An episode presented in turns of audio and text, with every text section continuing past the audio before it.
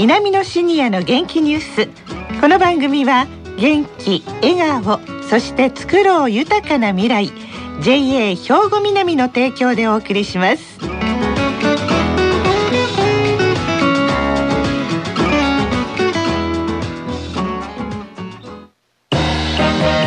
皆様の元気生活を応援する JA 兵庫南。近畿最大級の農産物直売所虹色ファーミン。おすすめは JA 兵庫南エリアの新鮮な地元農産物。皆さんおはようございます。藤原まさです。南のシニアの元気ニュースの時間です。この番組は兵庫県の高齢者大学南野学園の元気なシニアの皆さんが気になったニュースや話題を取材し、ラジオ聴きの皆さんにお伝えいたします。今回は南野学園ラジオ放送サポーター C 班の方々に来ていただきました。それでは自己紹介からお願いします。おはようございます。渡瀬久夫70歳です。小西真知子66歳です。栗山信夫66歳です。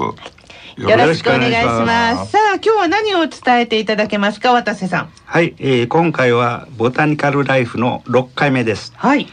葛西市にある阿ビキ湿原で貴重な植物の観察会に行ってきました。はい。5月13日に実施しましたが、その前半の報告です。このシェアの小西さんが代表されているグループが企画運営されていたんですよね。はい。三木式遊び応援団というグループで、はい、昨年の季節の寄せ植えに続いての企画です。うまくいくかとても心配でしたが、皆さんの協力で無事に終えることができました。全員で16名の参加でした。前回に続き今回も稲美野学園生の穴田勝彦さんに協力していただきました。まあ、あの、葛西市の阿部木湿原ということで、栗山さん、葛西ご出身でしたよね。はい、そうなんです。阿部木湿原の言葉ですね。はい、まあ、恥ずかしいけども、全く知りませんでした。あらら。湿原に入る前にまず、阿部木湿原野生生物保護地区に指定されている池に、公募がされているということで見に行きました。はい。その様子をちょっとお聞きください今生えてきよとこやから。だから水の中よう見よったらつぼみでも全部水の中に沈んだやろ。あちっちゃいのがね。あれが伸びてくるから葉っぱと一緒で。だからここの地域の人が守るんねんけど。うん。あの冬になればねここ干し上がってね、うん、カラカラになるの。ほで土の中に根っこが残ってる状態。あのレンコンの畑と一緒でだから他の草は水中植物は育たないんです。可愛いですね。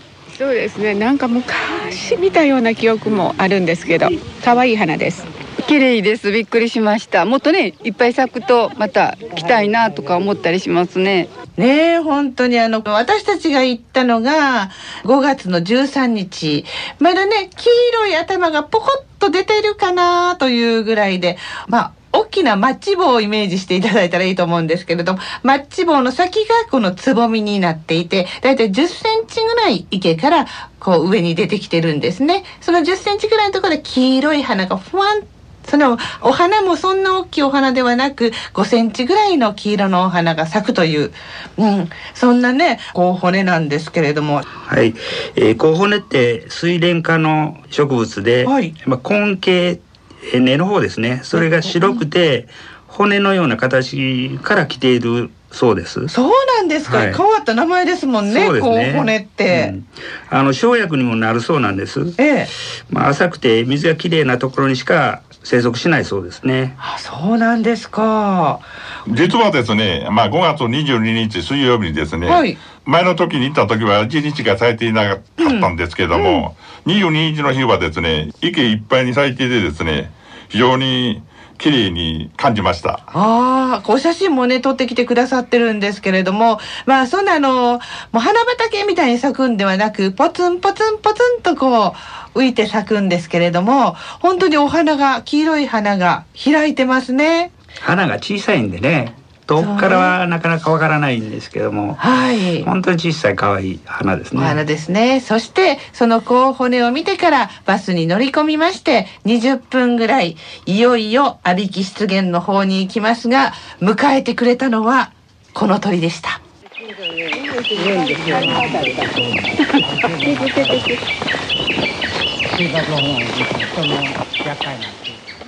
お分かりでしょうか？実はウグイスなんですよね。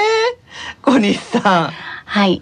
今までねこの綺麗な声はね求愛の声やと勝手に思っていたんですが、ええ、これは威嚇している声やそうですあやっぱりだからあの湿原入るいつもは静かな森の中に私たちみたいな団体がキャーキャー言いながら入ってきたからウグイスもびっくりして威嚇したわけですね。みたいですね。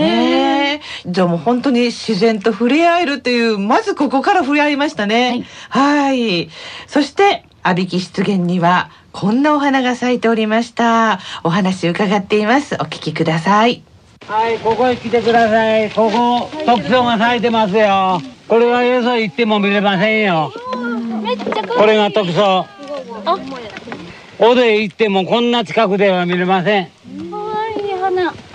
特徴があるだけやなしに特徴の旗には必ずこういうようなスズメの槍の雑草があります。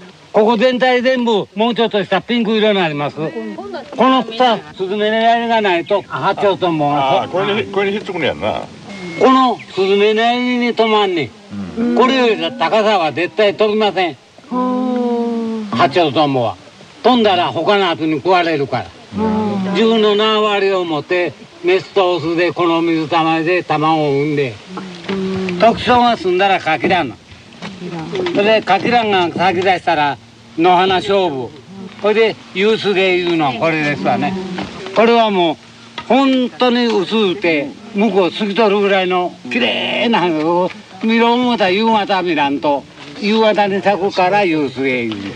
はい、いろんなお花や昆虫の名前が出てきました小西さん。初めて聞く八丁トンボは見られなかったんですが、はいうん。トキソウのピンクの花が咲いていました。トキソウの根の上にスズメの槍の根が覆いかぶさり、八丁トンボのヤゴはその根の下で越冬するそうです。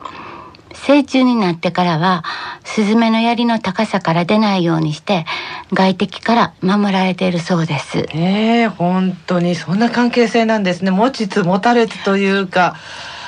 はい。小渡さんは何か感動したところありますか？そうですね。今回あの支えるのつぼみが一つだけありましたね。ありましたね。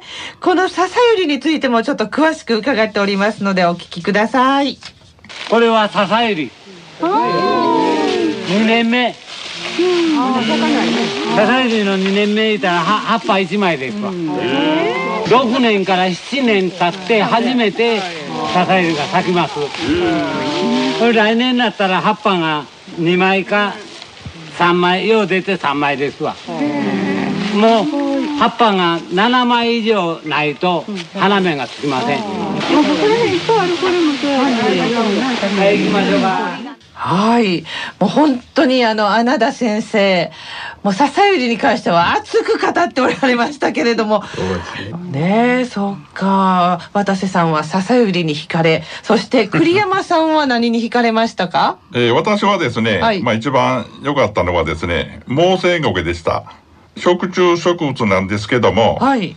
まあ女性の手のひら3粒ぐらいしかありませんでしたけどね。むっちゃ大きいじゃないですか。皆さんね、どんな植物かと思ってらっしゃると思うんですけれども、あの、地べたに、ほんと苔ですから、ベターっと生えていて、皆さんね、きっと苔っていうから緑をイメージしてると思うんですが、真っ赤なんです。それよくよく見るとピンクの小さいお花が咲いていたりそして葉っぱの部分苔の部分にはあのやっぱりこれで虫取るんでしょうねプツプツがいっぱいいっぱいあってネバネバした感じ？そうですね。でも本当にしゃがんでみないと見えないぐらいですね。わかんないですもんね枯れ草のね間に生えてるような感じなんで、はい、分かりにくいですよね。気持ち悪い。そうそう毛線後毛というまあ本当にねもう今回いろんなお花のお話をしたいんですけれども時間が来てしまいました。次回あの後半ということで6月にまたお願いしたいと思いますがさあ今回取材を終えての感想を一言ずつお願いします渡瀬さん。はい。阿部湿原には貴重な絶滅危惧種の植物や昆虫が生息しているんですが、はい、まあ、本当に足元にあるんです、うん、えー、しっかりルールを守って大事にしたいもんですね。そうですよね。栗山さんはいかがですか、えー、今回のですね阿部木湿原探索でまあ印象に残った言葉ですね。はい。こんなとこでも植樹植物が やっぱり植樹植物なんですね。うん、植樹植物が。生存し、うん、生育できるんだなと感心しました。名前はですね、はい、東海湖毛線ゴケと言います。名前の由来はですね東海地方で発見されたからとのことで東海湖毛線ゴケ。と言われるようになったんですそうですそうです。最近発見されたと言いますか、はい、あの認められたそうで図鑑によっては載ってない図鑑もあるようですね。貴重じゃないですか、はい、じゃあ見れたっていうのは。そうですか。最後に小西さんはい。こんなに近くに素晴らしい自然があることにびっくりしました。うん、5月22日水曜日、私もこう骨を見てきました。うん、たくさんお花が咲いてて、モネの絵のようにすごくあ、ねあの、感動いたしました。はあ、二人とも行ってきたんですか？行きました。あら、えー、私行ってないんですどうしましょう。行ってください。八丁トンボがあの六月から八月ということなんで、はい、ちょっと日を選んで、ちょっと C 班でもう一回行きますか。はい、そうやね。はい。ぜひ八丁トンボも見てきてくださいね。はい。頑張ってみます。はい、それにね、これから夏にかけては本当たくさんのお花が咲きそうです。もうでも本当に地域の方の力で守られてるっていう感じですよね。阿ビキ湿原。今回の続きは6月22日放送の第2回でお伝えいたします。今日どうもありがとうございました。ありがとうございました。皆様の元気生活を応援する JA 兵庫南近畿最大級の農産物直売所虹色ファーミンおすすめは JA 兵庫南エリアの新鮮な地元農産物さあ、それではここで兵庫県の高齢者大学の動きやシニアの皆さんにも興味のある行事などをお知らせいたします。稲美野学園では研究生による公開講座を開催しています。研究生は稲美野学園の大学院講座修了生が自ら選んだテーマについて研究を深め、公民館など障害学習施設での教師や指導者を目指しています。6月27日木曜日には中国古代の歴史書である四季と中華の歴史をテーマに研究生の公開講座を開催します。時間は午前10時から11時半まで、稲美野学園の中教室で開催されます。受講は無料でどなたでも参加できます。事前に稲美野学園までお申し込みください。詳しくは兵庫県生きがい創造協会のホームページでご案内してますのでご覧ください。生きがい創造で検索してくださいね。さあこの後は兵庫ラジオカレッジの時間です。このままラジオ関西をお聞きください。南のシニアの元気ニュースこの番組は元気笑顔そして作ろう豊かな未来 JA 兵庫南の提供でお送りしました。